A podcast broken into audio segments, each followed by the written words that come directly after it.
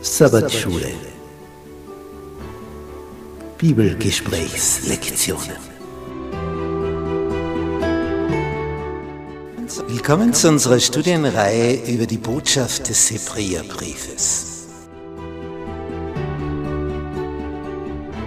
Ein besonderer Brief des Apostels Paulus, eigentlich eine Predigt, in der er uns einerseits warnt vor den Gefahren und uns ermutigt, für diese letzte Phase der Weltgeschichte in der rechten Stimmung zu sein. Paulus erhöht Jesus. Er zeigt uns, wer dieser Heiland ist, damit wir durch ihn, mit ihm ans Ziel gelangen. Das erreichen, was Gott für uns vorgesehen hat. Montag. Habgier und sexuelle Unmoral. Wir lesen im Hebräerbrief Kapitel 13 die Verse 4 und 5. Da heißt es, die Ehe soll von allen in Ehren gehalten werden und das Ehebett unbefleckt. Die Unzüchtigen und Ehebrecher aber wird Gott richten. Wir haben mittlerweile in unserer Gesellschaft, in der westlichen Welt, in den reichen Industriestaaten, eigentlich müsste man sagen Dienstleistungsstaaten, weil das ist der größte Wirtschaftssektor geworden in diesen reichen Staaten, größer als die Industrieleistung. Und in diesen Staaten haben wir es geschafft, Ehebruch als, ja was ist das schon, abzutun. Das stand ja früher als ein Delikt im Gesetzbuch und das hat man rausgeworfen. Ja, wenn einer Ehebruch machen möchte, macht, macht er einen Ehebruch. Fertig.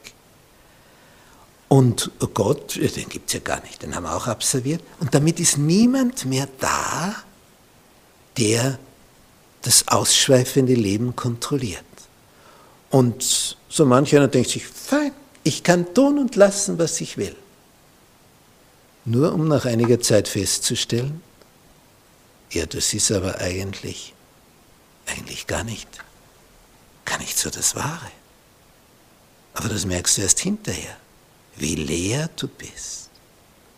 Und dass das ja eigentlich was Wertvolles ist für eine Gesellschaft. Wenn man sich nicht fürchten muss, dass der Ehepartner von irgendjemand ausgespannt wird, weil es hier Regeln gibt und Sanktionen, wenn das jemand übertritt. Paulus sagt, die Ehe, von wie vielen soll sie in Ehren gehalten werden? Von allen. Von allen. Gott wird's richten. Und darum, wenn du so unterwegs warst, so verkehrt, dann wird es höchste Zeit, neu zu beginnen, umzukehren, neu zu starten. Euer Lebenswandel sei frei von Geldliebe, kommt als nächstes.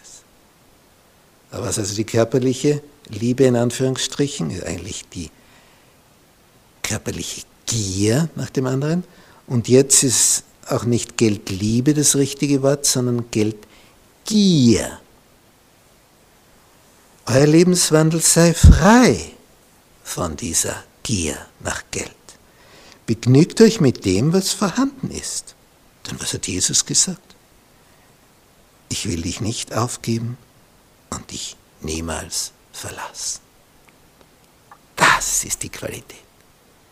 Ich will dich nicht aufgeben und dich niemals verlassen. Das wäre ein schöner Text für eine Hochzeitspredigt, oder? Wenn das ein Ehepartner dem anderen bekennt und sagt, das ist mein Wille. Ich will dich niemals aufgeben. Ich will dich niemals verlassen. Und das hat Jesus in Bezug auf uns gesagt. Aber es braucht ja immer zwei. Also wir können natürlich von ihm weggehen. Aber von seiner Seite her brauchen wir nicht die Sorge haben, dass er sagt, na nach der Handlung, jetzt reicht's aber. Ich will dich nicht aufgeben. Ich will dich nicht verlassen. Solange du lebst, hast du die Chance. umzukehren. Und diese Verse, ich meine, wie, wie kurz die sind, aber wie viel da drinnen steckt. Das ist ja nicht einfach irgendwas, sondern das geht ja tief. Gier nach Geld und Gier nach dem Körper des anderen. Genau das bringt unsere Gesellschaft durcheinander.